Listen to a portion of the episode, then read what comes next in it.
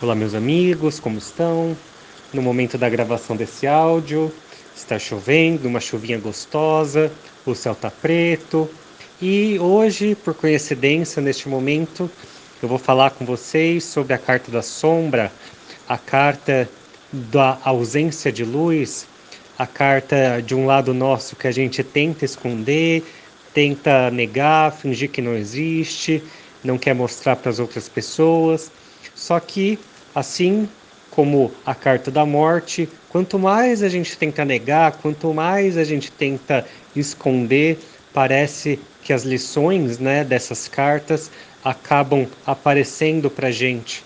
Então, a carta da sombra, ela vem dizer sobre alguns aspectos nossos que muitas vezes nós temos vergonha. Então, fala sobre vícios, fala sobre a raiva, fala sobre o apego à matéria, fala sobre os excessos. Então, a carta de hoje, ela te convida a refletir um pouco sobre esse seu lado, que muitas vezes ele pode acabar aparecendo em determinadas situações, só que é importante a gente olhar, reconhecer ele e também dizer: olha, eu errei, eu peço perdão, eu me descontrolei. Então, a carta da sombra, ela vem nos convidar a fazer um mergulho no autoconhecimento, um mergulho em quem nós somos, e sim, nós precisamos enfrentar algumas das nossas características. Então, a carta da sombra, ela também vem falar que, assim como você, você pode ver na imagem, Existem alguns caminhos fáceis, ou seja, esses caminhos, a vida vai estender a mão para você, só que muitas vezes esses caminhos não vão te levar a longo prazo para coisas boas.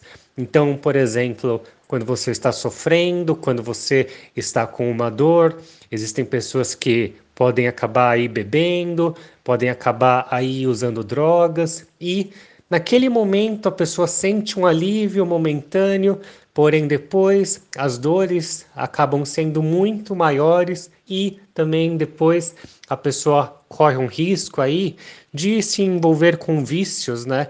E essa carta ela vem falar um pouco disso, né? Um pouco de querer fugir das nossas sombras.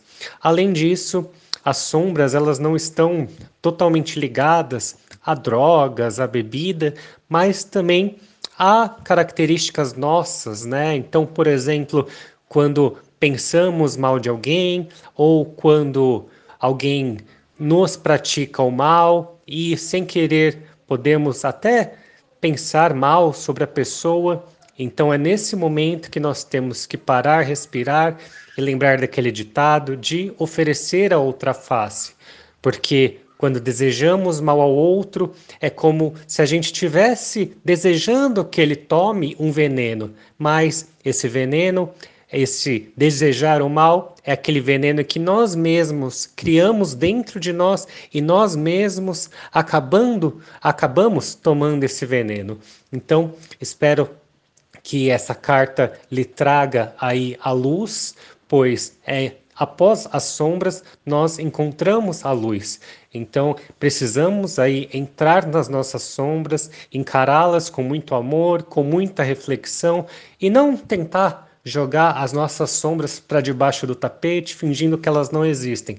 Pois, como eu disse logo no começo, quanto mais a gente tenta negar isso, quanto mais a gente tenta esconder, isso pode acabar se somatizando, isso pode acabar gerando aí doenças em nós, sofrimentos ou mesmo explosões. Por isso, eu espero que essa carta faça com que você pare e pense nos seus defeitos, nas suas sombras e respire fundo e fale: olha, sim, eu não sou perfeito e sim, eu preciso melhorar em alguns aspectos da minha vida. Por isso, eu espero que você tenha gostado da nossa carta de hoje, que ela tenha feito algum sentido para você e também que essa carta faça com que você reflita sobre as suas sombras. Mais uma vez eu agradeço pela sua atenção e até o nosso próximo áudio.